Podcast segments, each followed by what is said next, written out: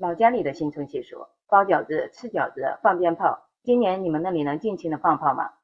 你好，我是你的小爱律师，我在上海向你问好。上一期说过，小时候在老家，我和哥哥都有一项艰巨的任务。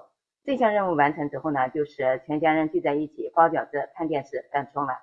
负责擀皮的是妈妈，有时候供不上了，大姐会搭把手。我除了包饺子，还要负责把妈妈切好的面体子揉圆拍扁，供她擀皮儿。爸爸教会了我包元宝型的饺子和鲤鱼型的饺子，有鱼跃龙门、财源广进的意思。我包的元宝型饺子在家里面水平一般般，但是到了我上大学和工作的时候，我的这项技能给我迎来了不少的赞赞。我在婆家第一年过春节，露了一手，可把他们惊艳到了，因为他们南方人包的饺子只完成了我的第一道工序，躺在我的元宝饺子旁边，死板板的，毫无生气。我包的饺子就能带给他们财源滚滚来的美好祝福。我们全家人一边包饺子，一边看电视等春晚。等包的差不多了，妈妈就会去煮饺子。赶在春晚之前吃完饺子，一起看节目、唠嗑、守岁。零点钟声敲响的时候，全家人一起去看哥哥和爸爸放鞭炮、放烟花。我们家的大院是青砖漫地，四周围是石条，可以尽情的放烟火，不用担心火灾。新年里到处都是炮声跟浓浓的硫磺味儿，这个味道在中医学上据说是能够去除瘟疫、去除阴晦之气的。但是时代不同了，关于能不能放炮的规定也是几经变更。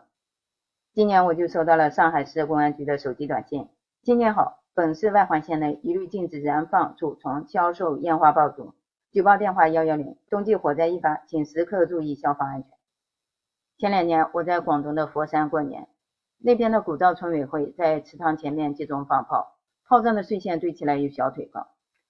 我的微信群里有全国各地听我节目的朋友。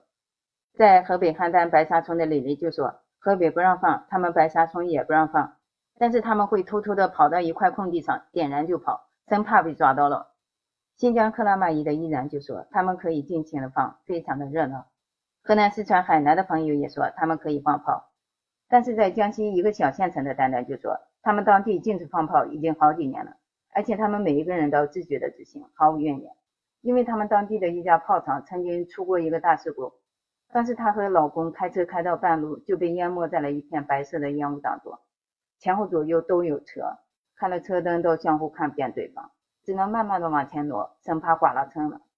从此以后，当地就禁止放炮了，想放都买不到。可见现在关于放炮的规定是五花八门，因地制宜，百花齐放，百家争鸣，与时俱进。用这些词汇来形容，是不是很贴切呀？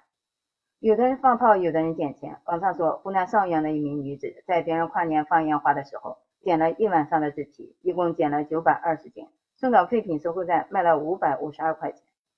不知道春节这一天你挣没挣到钱？关于放炮，你们那里是啥规定？欢迎留言分享，你的分享有可能会被选入下期节目哦。